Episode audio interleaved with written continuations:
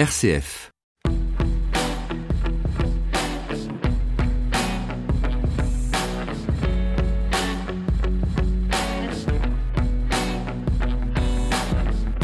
Bonjour, trois grosses actualités ont dominé la semaine écoulée. Bien sûr, l'interminable feuilleton britannique du Brexit. Ce 29 mars devait être la date de sortie officielle du Royaume-Uni de l'Union européenne. Ce n'est pas le cas. Incapables de s'entendre sur quoi que ce soit, les députés ont multiplié les votes jusqu'à présent en vain. Cet après-midi, Theresa May tente une troisième fois sa chance pour faire adopter l'accord conclu avec Bruxelles. Dans un instant, nous tenterons de dégager les différents scénarios qui pourraient découler de ce vote avec Elvire Fabry de l'Institut européen Jacques Delors. L'autre actualité internationale marquante est la situation en Algérie. Devant la détermination du peuple, l'armée, probablement avec l'accord du principal concerné, a officiellement demandé au Conseil constitutionnel de reconnaître l'incapacité d'Abdelaziz, Bouteflika à se maintenir à la présidence du pays. Avec le journaliste Mohamed Sifawi, nous tenterons de saisir les tenants et les aboutissants de cette annonce. Enfin, après trois ans d'une lutte inégale contre les géants du numérique, les députés européens sont parvenus à voter la réforme des droits d'auteur. Elle doit permettre aux artistes et journalistes de ne plus se faire voler leur œuvre par les plateformes. L'eurodéputé et ancien journaliste Jean-Marie Cavada témoignera. Mais dans Décryptage, nous allons aussi mettre en avant un forum qui se déroule en ce moment à Strasbourg. Le premier consacré aux religions, organisé par la ville, la région et l'université. En plein débat sur la révision ou non de la loi de 1905, régissant notre laïcité, les participants échangent autour de cette question. La religion, ça sert à quoi? Cédric Bonnefoy nous en dira plus. Décryptage, l'événement de la semaine. Le gouvernement britannique euh, va donc présenter une troisième fois ce vendredi soir euh, son accord de Brexit aux députés, un texte qu'ils ont pourtant déjà rejeté à deux reprises, en janvier et à la mi-mars.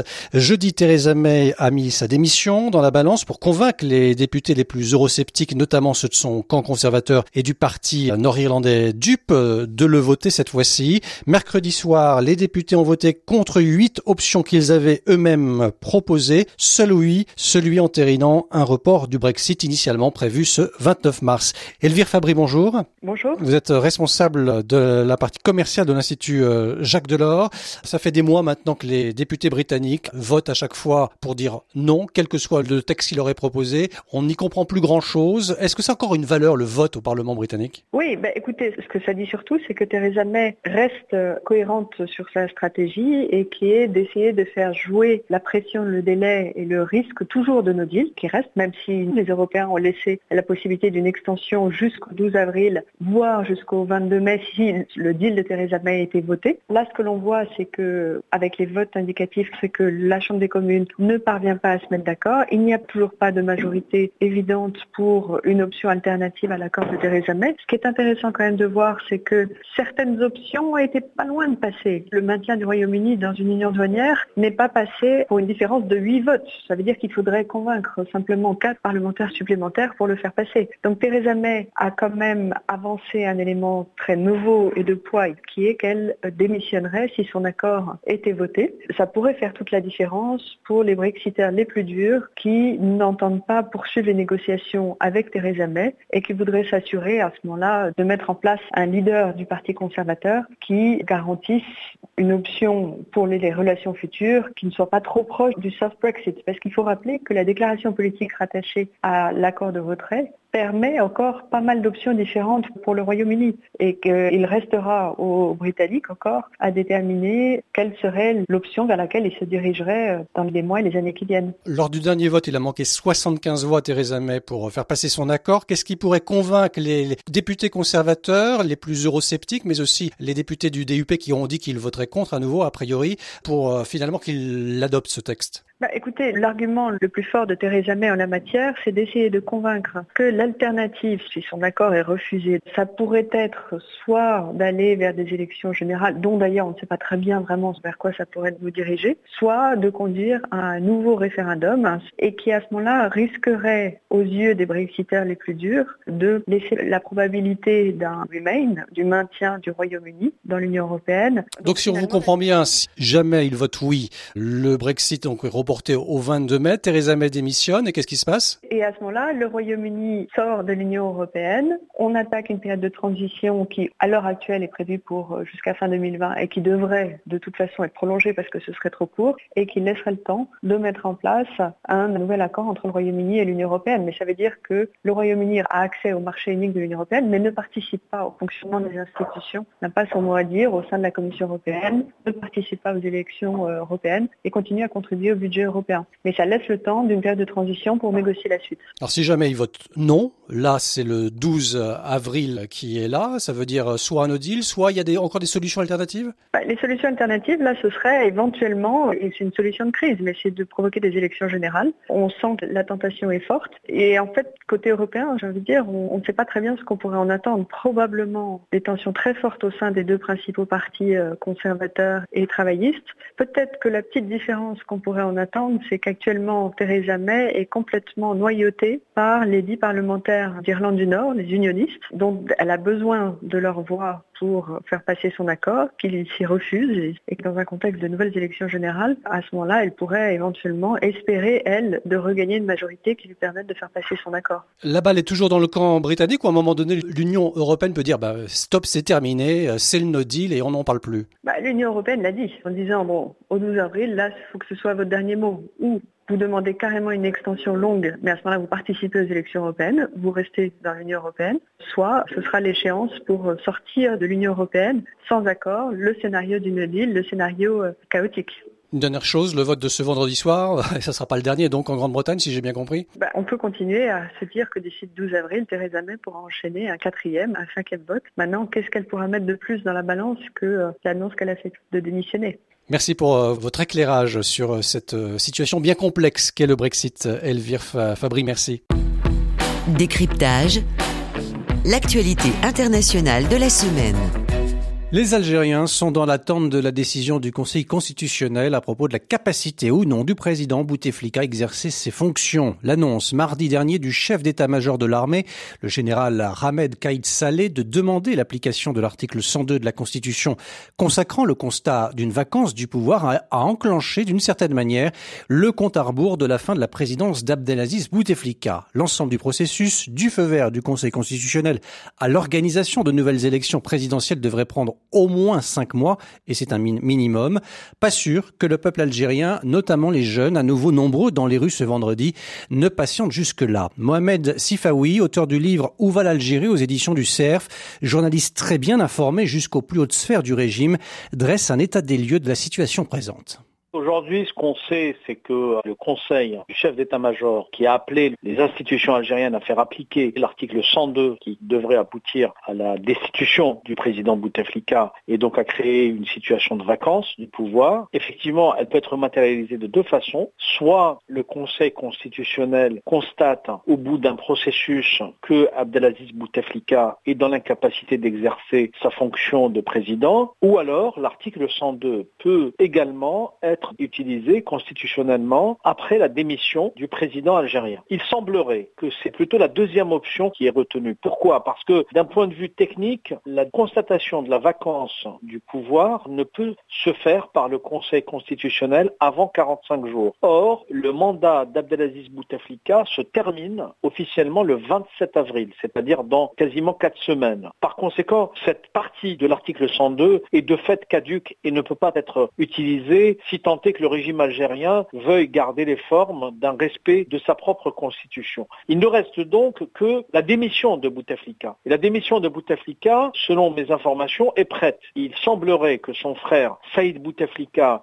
fait quelque peu de la résistance, qu'il euh, attend peut-être de réunir les conditions pour euh, assurer au clan présidentiel une totale impunité après le départ du président, parce qu'il faut rappeler qu'il y a énormément d'affaires de corruption qui risquent d'entacher l'ensemble l'ensemble du clan Bouteflika et c'est ce qui retarde, d'après les informations à ma disposition, la communication qui annoncerait de façon officielle qu'Abdelaziz Bouteflika a décidé de démissionner. Alors on sait que les Algériens qui sont descendus massivement dans les rues ces dernières semaines, elles devraient peut-être le faire à nouveau ce vendredi, réclament bien sûr le départ de Bouteflika, mais plus généralement la chute du régime algérien depuis qu'il a été mis en place à l'indépendance, le système comme ils disent. Vous pensez que ce qui va s'enclencher dans les semaines à venir va pouvoir aboutir à cela ou pas du tout? Effectivement, il faut rappeler que la revendication du peuple algérien et singulièrement de la jeunesse, c'est le départ de l'ensemble du régime. C'est-à-dire que ce qui est réclamé aujourd'hui par le peuple algérien, c'est tout simplement la démocratisation des institutions algériennes et la mise en place d'une constituante qui permettrait de rédiger une nouvelle loi fondamentale qui reposerait donc sur des principes, encore une fois, démocratiques. Alors, est-ce que cela va aboutir Je puis vous assurer que je n'en sais strictement rien et ce qui m'inquiète aujourd'hui, c'est que je constate qu'il y a deux obstinations qui se font face. Il y a d'une part l'obstination du régime qui est incarnée par aujourd'hui le chef de l'état-major Ahmed Gaïd Salah, qui effectivement, même en lâchant Bouteflika, mais avec l'accord de Bouteflika, fait tout pour essayer de sauver le régime. Donc les caciques du régime n'ont pas envie de partir et ne partiront pas facilement.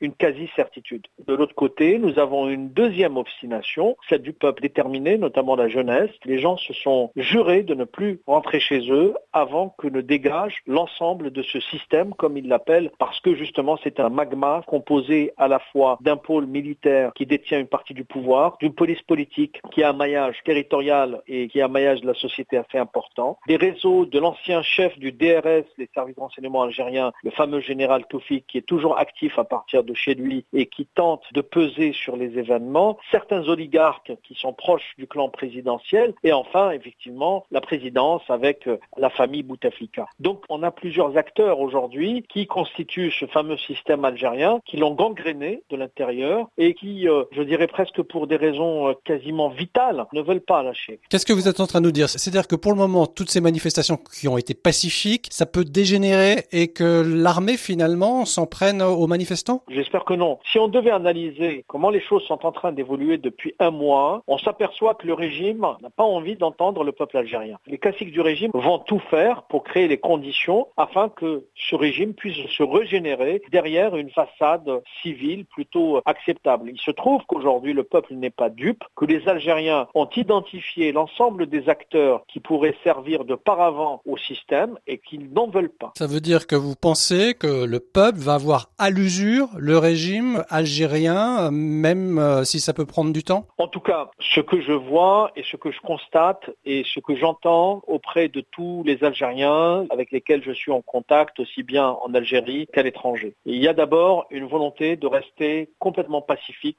dans la revendication. Moi, j'ai entendu des gens dire s'il faut, on restera un an dehors, on va tout bloquer, le pays va s'arrêter de fonctionner, mais on ne lâchera pas. Et de l'autre côté, nous avons malheureusement un régime grabataire, une qui ne veut pas comprendre sa population et qui n'a pas envie de lâcher le pouvoir. Parce que lâcher le pouvoir, ça veut dire lâcher la rente pétrolière et gazière, ça veut dire lâcher les privilèges, ça veut dire lâcher la corruption, ça veut dire lâcher les passe-droits, et en définitive, ça veut dire donner son indépendance au peuple algérien. C'est pour ça qu'à un moment donné, je crois que les grandes démocraties, les capitales occidentales, les partenaires de l'Algérie, il faut qu'il y ait une mobilisation de soutien avec le peuple algérien. Il faut aujourd'hui faire en sorte à ce que la transition se fasse dans les meilleures conditions, les plus pacifiques, parce que, encore une fois, une déstabilisation de ce pays n'est pas dans l'intérêt des Algériens en premier lieu, mais ce n'est dans l'intérêt de personne. Il faut bien comprendre que celui qui est aujourd'hui comptable de ce qui pourrait se passer de grave, voire de dramatique, c'est d'abord les tenants du régime algérien. Ils sont en train de créer les conditions de la radicalisation, en définitive, de ce face-à-face qui, encore une fois, grâce à la population, hein, est en train de se faire dans un cadre apaisé, pacifique et très mature. L'éclairage du journaliste Mohamed Sifaoui, auteur du livre Où va l'Algérie aux éditions du CERF? Décryptage, l'actualité religieuse de la semaine. Alors que les religions et leur place dans la société est au cœur du débat en France, la région Grand Est, la ville et l'université de Strasbourg proposent le premier forum des religions. Ce forum accueille depuis jeudi jusqu'à ce dimanche des spécialistes reconnus, mais aussi des témoins autour de cette question, la religion, à quoi ça sert? Cédric Bonnefoy creuse la problématique. À un moment où les tenants d'une laïcité réductrice ont le vent en poupe, ce rendez-vous strasbourgeois a la particularité d'avoir été pensé et organisé par des collectivités territoriales et une université publique comprenant des facs de théologie catholique et protestante, un esprit concordataire qui se veut constructif. Nicolas Matt est conseiller municipal de Strasbourg, adjoint au maire, chargé des cultes. J'ai pu constater, étant élu sur le sujet depuis euh, quelques années déjà, qu'il y a sur les thématiques liées à la religion et liées à la laïcité parfois une forme d'hystérie qui se met en place et qui empêche euh, tout euh, dialogue apaisé et toute compréhension mutuelle. Il y a deux ans, nous avions pensé que les résurgences un petit peu nauséabondes que nous pouvons observer en ce moment nécessitent une réponse. Ces résurgences sont dues avant tout à un défaut de culture, peut-être un défaut d'éducation. Et nous, collectivités, nous, universités, nous devons y répondre qu'avec un seul outil, l'intelligence accessible, pour justement faire pénétrer le dialogue le plus largement possible et afin justement de faire en sorte que les gens se connaissent mieux dans leur tradition, connaissent mieux également les textes de loi, afin de participer et d'organiser un petit peu un mieux vivre ensemble. Aujourd'hui encore, nombre de Français pensent que la loi de 1905 sur la séparation de l'Église et de l'État refoule la religion dans la sphère privée. C'est pourquoi ce forum entend réinterroger la définition même de la laïcité qui est aujourd'hui au cœur de nombreux débats de société. Or, le fait religieux, que l'on le veuille ou non, fait partie intégrante de l'espace public. De ce fait, les politiques et les collectivités territoriales doivent s'en saisir avec intelligence. Le père Michel Deneken, théologien, préside l'Université de Strasbourg. Malheureusement, de manière dramatique, depuis des années, la question qui nous est posée par l'islamisme, ou par l'islamophobie, ou par l'antisémitisme, ou par les intégrismes de tout poil, fait que l'idée selon laquelle le religieux, c'est simplement la sphère privée, est fausse puisque cela envahit l'espace public. Les querelles autour du voile, les signes religieux, la liberté de culte, tout ce qui est la police de la conscience sur ce qu'on peut dire ou pas à la télé, le politique est obligé de s'en emparer. Ça ne veut pas dire qu'ils doivent le régenter, mais on ne peut pas être maire d'une grande ville ou président d'une région sans se poser la question, comme homme politique, qu'est-ce que je fais du fait religieux qui est, d'une certaine manière,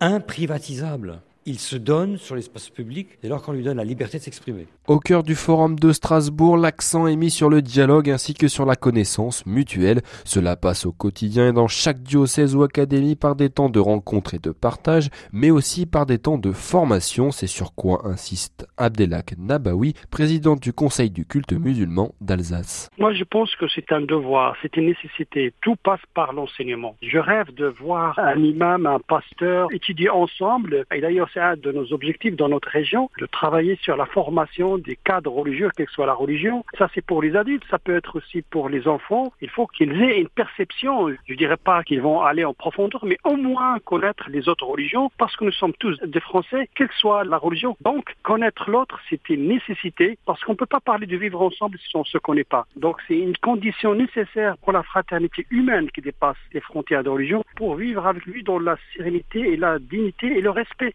Passe par l'enseignement. Depuis que l'idée a été émise au début des années 90, puis relancée par le rapport Debré de 2004, l'enseignement du fait religieux à l'école fait débat. Les plus laïcistes y voient une intrusion du religieux dans la sphère laïque de l'éducation. Pourtant, rendre possible la transmission des cultures et de l'histoire religieuse est indispensable pour faire société, estime Philippe Portier, directeur à l'école pratique des hautes études, titulaire de la chaire Histoire et Sociologie des laïcités. Il y a deux éléments qui me semblent tout à fait intéressant, c'est cette idée qu'il y a un enjeu patrimonial dans cette affaire, l'idée qu'on ne peut pas comprendre la société telle qu'elle va, surtout lorsqu'on est confronté à une société sécularisée où les individus sont très souvent exculturés par rapport à la culture chrétienne. Vous savez qu'aujourd'hui, à peine 18% de la population des jeunes suit le catéchisme, par exemple, ce qui se traduit par un déficit culturel sur la question de l'histoire sainte, de l'histoire du christianisme, de l'histoire des religions. Il y a donc là un enjeu culturel, patrimonial, comprendre à partir de référents religieux un certain nombre d'œuvres, de pratiques, de politiques, d'attitudes qui ont été structurées par le religieux à un moment de l'histoire. Et puis à côté de cet enjeu patrimonial, il y a aussi un enjeu de convivence sociale, cette idée que nous vivons aujourd'hui dans des sociétés de plus en plus plurielles et que loin du monolithisme de la société chrétienne traditionnelle, nous avons besoin de comprendre aussi pour faire société les attitudes, les horizons de pensée de ceux qui ne partagent pas nécessairement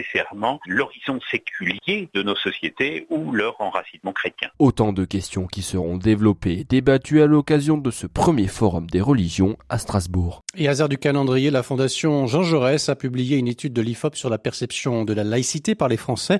Et le résultat se révèle plein de paradoxes. 80-90% des personnes interrogées se déclarent attachées à la loi de 1905 et affirment qu'il faut la conserver telle qu'elle. Mais dans le même temps, 74% estiment qu'il faut euh, durcir la laïcité. Le gouvernement devrait apporter une réponse dans la révision de la loi qu'il prépare, mais la réforme a été reportée après l'été.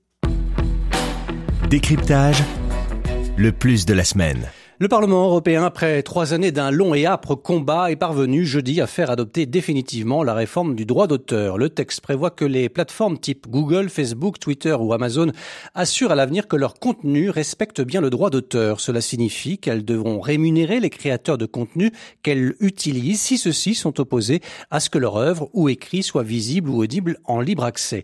La mesure a été soutenue par les artistes et les journalistes qui se sentent spoliés par les plateformes comme YouTube ou Spotify à travers ce vote qu'ont voulu chercher les eurodéputés? C'est la question que Cédric Bonnefoy a posée à l'un d'entre eux, Jean-Marie Cavada, membre de la commission qui a travaillé sur ce dossier.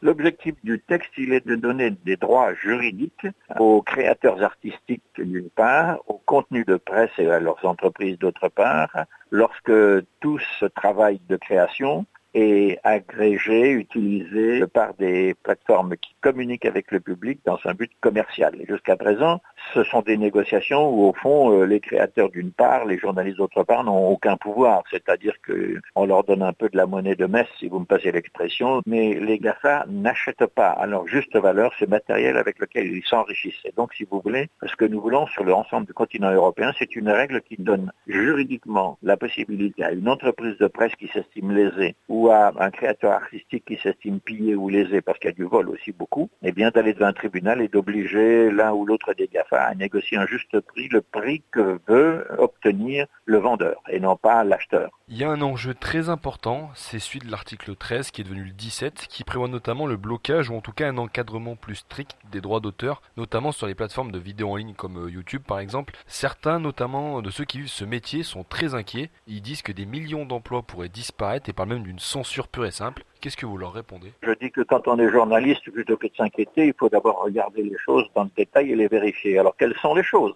C'est tout à fait simple pour les créateurs artistiques. Il n'y a aucun blocage. C'est aux créateurs artistiques d'informer les plateformes que leur œuvre est libre ou ne l'est pas. Et donc, il n'y a aucune forme d'aucune censure de contenu, puisque c'est aux auteurs d'être libres de s'exprimer, et par conséquent, ce n'est pas une loi de filtrer quoi que ce soit. Et troisièmement, ce texte ne concerne pas les hyperliens. Quatrièmement, ça ne concerne absolument pas Wikipédia. Et enfin, pour tout dire, tout ce qui est de l'ordre des bibliothèques, des centres de recherche et d'aspect scientifique ne fait l'objet d'aucune couverture par ce texte. C'est libre. Et d'autre part, pour les utilisateurs, ils ne payeront rien d'une part, et d'autre part, ça ne touche absolument pas à la liberté d'accès ni à la liberté de contenu. Donc c'est une propagande effrénée des GAFA parce que les GAFA ne veulent pas partager leurs revenus. C'est ça la vraie histoire. Ils ont dépensé des dizaines de millions d'euros un peu partout euh, dans Bruxelles pour mobiliser des cabinets d'avocats pour faire pression. Il y a eu des millions de mails envoyés. Il y a quelques semaines, l'ordinateur du président du Parlement, M. Tajani, a, été euh, grillé. Le week-end dernier, il y avait des congrès de jeunes socialistes en Allemagne. Google a proposé à tous les jeunes qui voulaient manifester contre le copyright de payer leurs frais de transport, parfois même d'hébergement. Si ça n'est pas de la corruption, ça, si ça n'est pas essayer de mettre une épée dans le dos des législateurs, je ne sais pas ce que c'est. Concrètement, ça va changer quoi dans la manière d'utiliser le web pour les utilisateurs? Ah ben d'abord, ça changera pour l'utilisateur rien du tout. Ça ne couvre pas les utilisateurs. En fait, ce texte, il a un but simple. Hein. Comme vous, dans la presse, vous avez un droit juridique en France, mais ce n'est pas le cas dans tous les pays d'Europe. Hein. Je vous signale, la France est privilégiée de ce point de vue-là. Vous avez un droit à faire reconnaître la paternité ou la maternité, si je puis dire, d'un article, d'une enquête, d'une tribune, etc. Et vous pouvez refuser le droit moral de le donner à quelqu'un et refuser si la négociation ne vous paye pas votre travail. Nous voulons étendre ça aux artistes, à la création artistique qui représente en Europe, je vous le signale, 536 milliards d'euros chaque année, qui fait travailler 7 millions 200 000 personnes chaque année. Rien que la création artistique dans tous les domaines de la création. C'est pourquoi les GAFA se battent pour essayer naturellement de manger ça gratuitement, de manger cet argent et de ne rien payer. Or, euh, quand vous regardez comment sont les GAFA, je prends par exemple le premier d'entre eux, Google, 250 milliards de chiffre d'affaires en 2018, 25 milliards de bénéfices nets la même année. Je ne vais pas pleurer sur le fait qu'ils doivent en partager une partie avec les auteurs dont ils se nourrissent et qui font leur richesse. C'est un vol qui a eu lieu jusqu'à présent depuis une quinzaine d'années. Il faut arrêter de se laisser voler, de se laisser piller ou de se laisser maltraiter. L'eurodéputé et ancien euh, journaliste Jean-Marie Cavada, les pays européens ont désormais deux ans pour mettre en pratique cette nouvelle réglementation. Les eurodéputés qui ont également acté la fin du changement d'heure saisonnier dans l'ensemble de l'Union européenne d'ici 2021. Si chaque pays est libre de choisir l'heure qu'il veut conserver, le Parlement a tout de même recommandé la création d'un mécanisme de coordination afin d'inciter les pays voisins à s'entendre sur une même heure. Et à ce sujet, dans la nuit de samedi à dimanche, Rappelons-le, il faudra bien avancer d'une heure nos montres, horloges, pendules et autres réveils. Voilà, c'est ainsi que se referme Décryptage. Vous le retrouverez sur notre site internet. Merci à Xavier François pour sa réalisation technique.